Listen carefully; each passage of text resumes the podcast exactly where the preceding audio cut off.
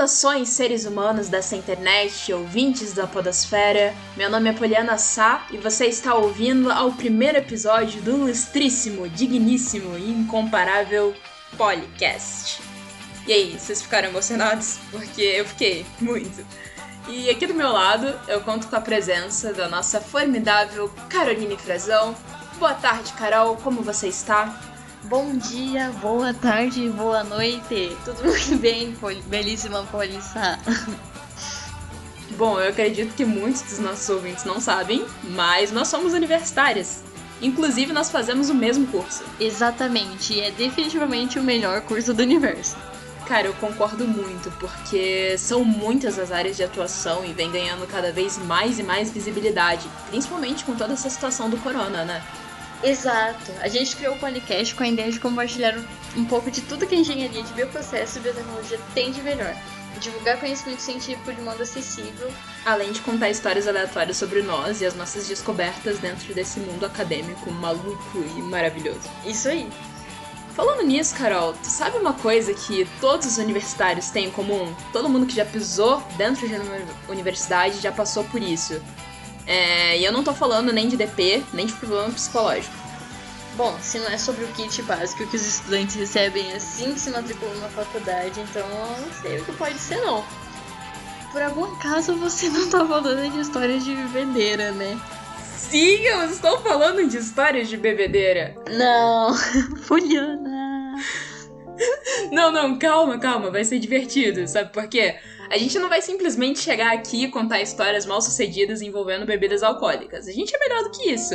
Nós vamos usar a ciência para explicar o que ocorre quando as pessoas bebem e por que determinadas situações acontecem.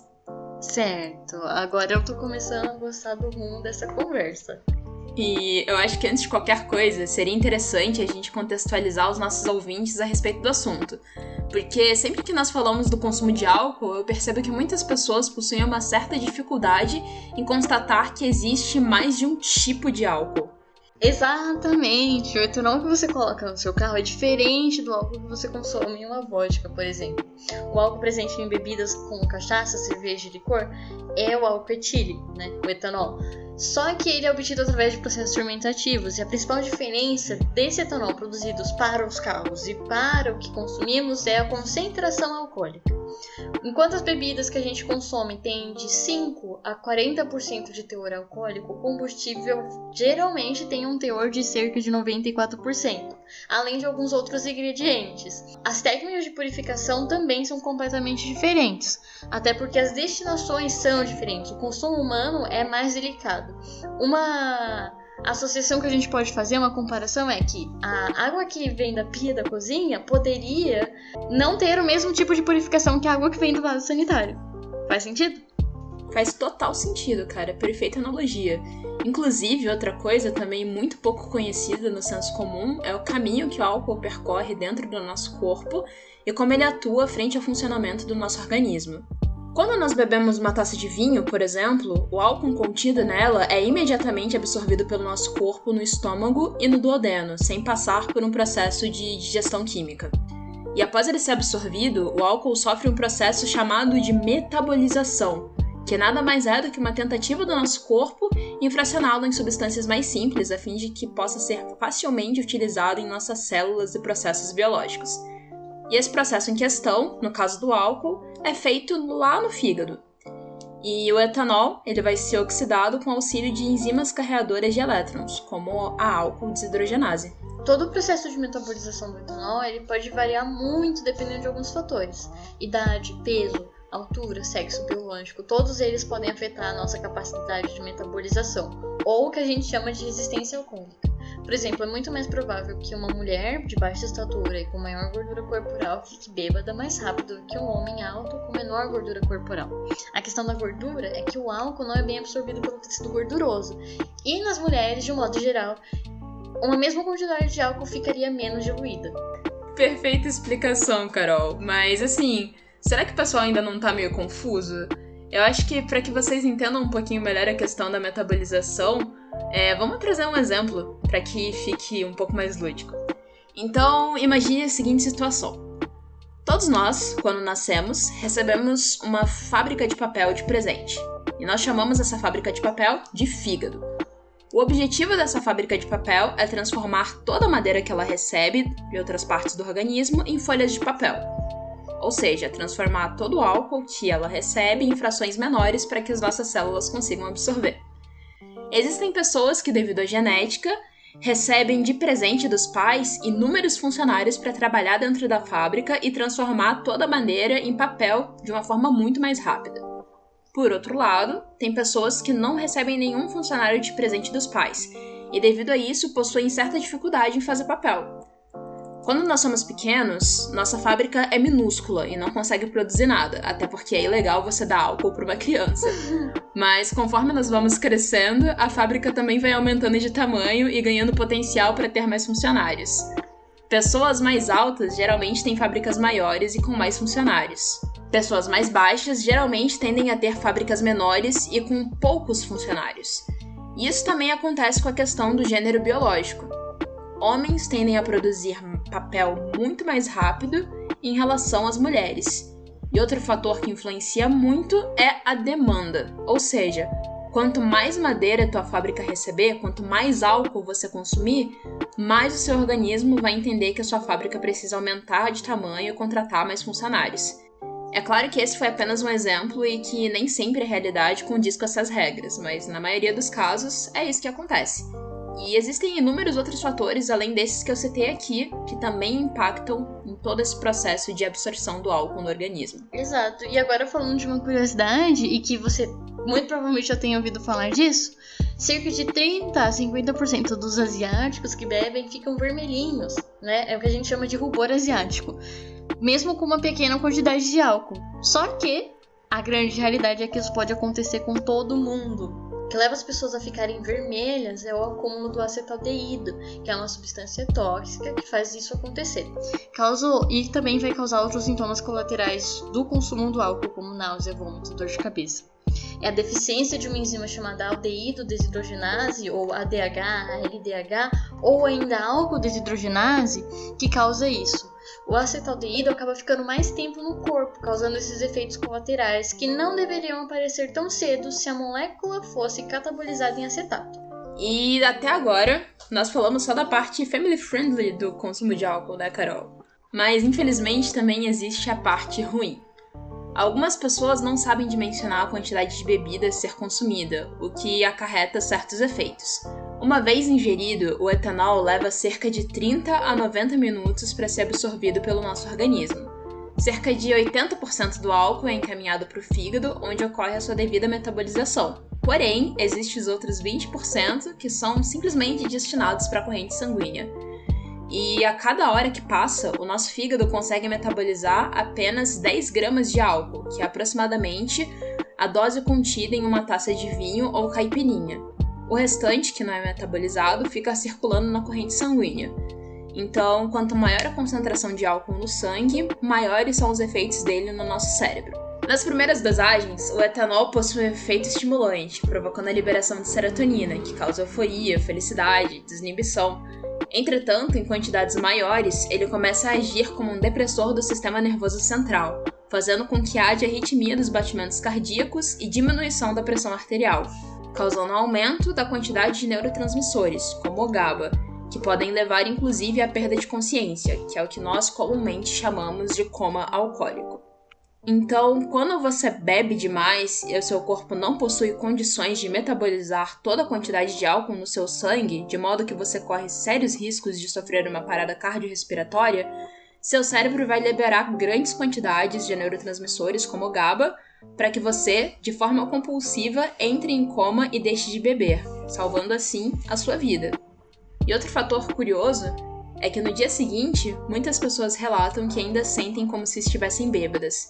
Isso de fato é verdade, afinal, o fígado não terminou de metabolizar todo o álcool presente na corrente sanguínea. Agora, a gente vai falar sobre a veracidade de alguns mitos sobre o consumo do álcool. Número 1. Um, mulheres ficam mais bêbadas que os homens. Verdade. De acordo com a doutora excelente Rob Nicholson, em resposta a essa pergunta, na Harvard Medical School, ela alegou que isso se dá por diversos motivos. Um deles é que o nosso corpo, os das, o das mulheres, contém proporcionalmente menos água do que os dos homens. A massa corporal total de um homem é composta de 55 a 65% de água e o de uma mulher é de 45 a 55. Assim, uma mesma quantidade de álcool é diluída diferentemente em uma mulher e em um homem, mesmo que eles tenham o mesmo peso. A gordura corporal também afeta isso, pois ela retém mais o álcool. Além disso, as mulheres também produzem menos ADH, aquela enzima que é liberada pelo fígado, como a gente já comentou, e quebra o álcool antes dele chegar na corrente sanguínea. A médica ainda cita que, como resultado, uma bebida para uma mulher é aproximadamente equivalente a duas bebidas para um homem. O que quer dizer? Se uma mulher bebe um copo, um homem teria que beber dois para ter um efeito parecido. Antes de passar para o próximo mito, uma curiosidade é que as diferenças hormonais também vão afetar o metabolismo do álcool.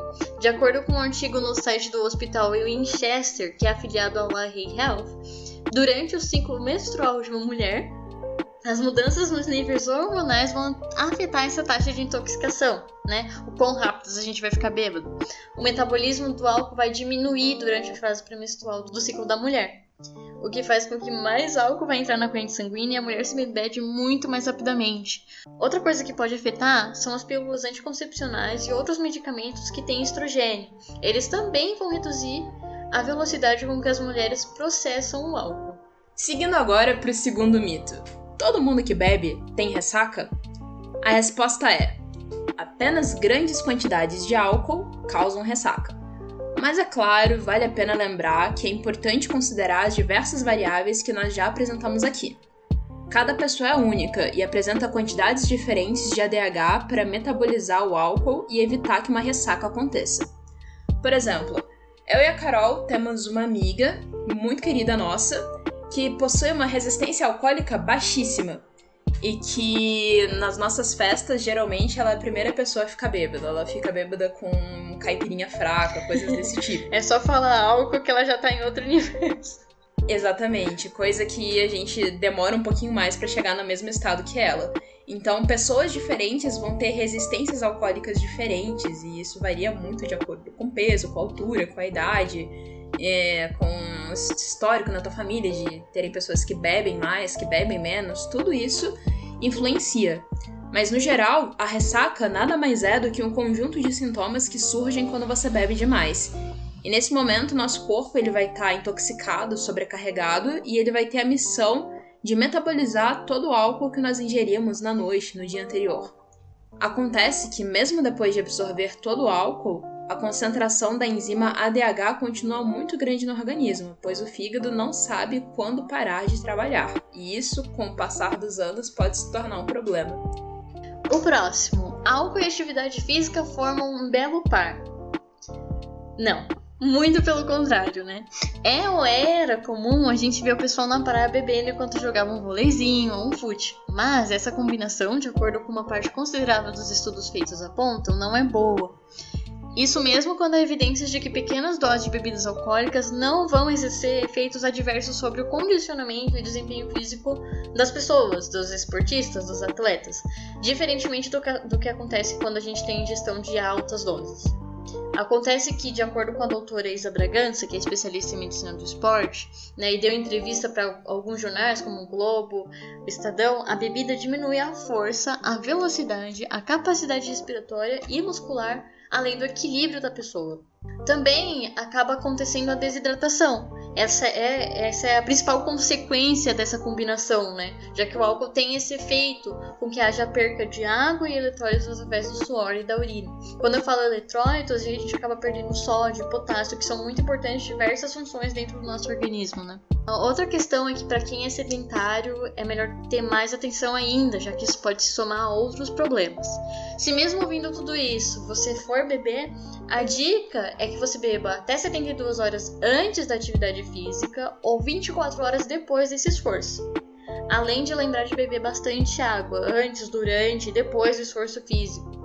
Uh, mais um adendo para quem está fazendo academia, gosta de se exercitar e também bebe.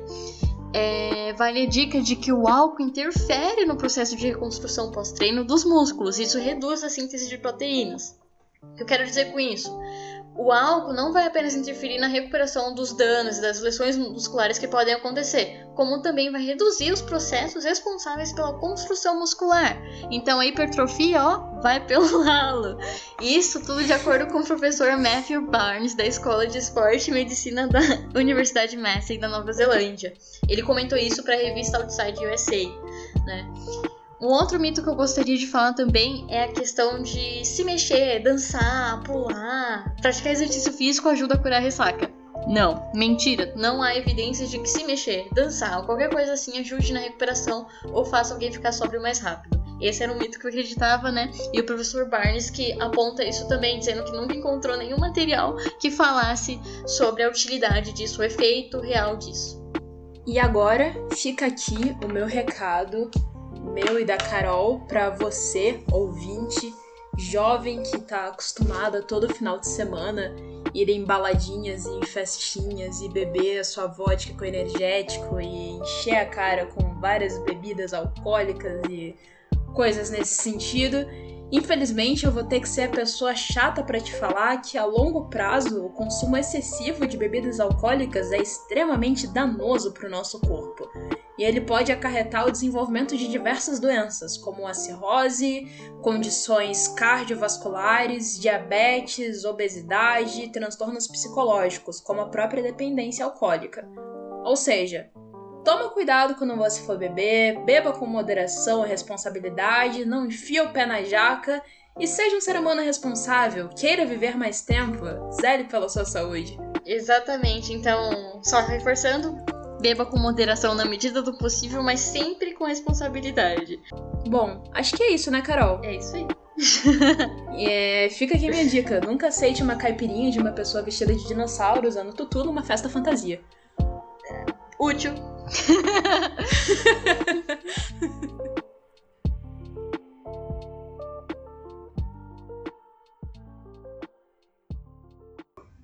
Bom, se você gostou, tem mais alguma dúvida ou sabe de algo mais que não abordamos aqui, comenta com a gente. Esse feedback é bem legal e ajuda a gente a melhorar para os próximos episódios. Sim, se você tiver algum assunto que você gostaria que a gente abordasse aqui, pode nos mandar esse feedback no nosso e-mail, que é o contato.podcast@gmail.com. E a gente adoraria saber o que vocês estão achando sobre o que a gente está produzindo e saber das suas ideias para os episódios futuros. E é isso. Tchau para vocês, bebam água, se hidratem e fiquem em casa. Tchau, Carol. Tchau.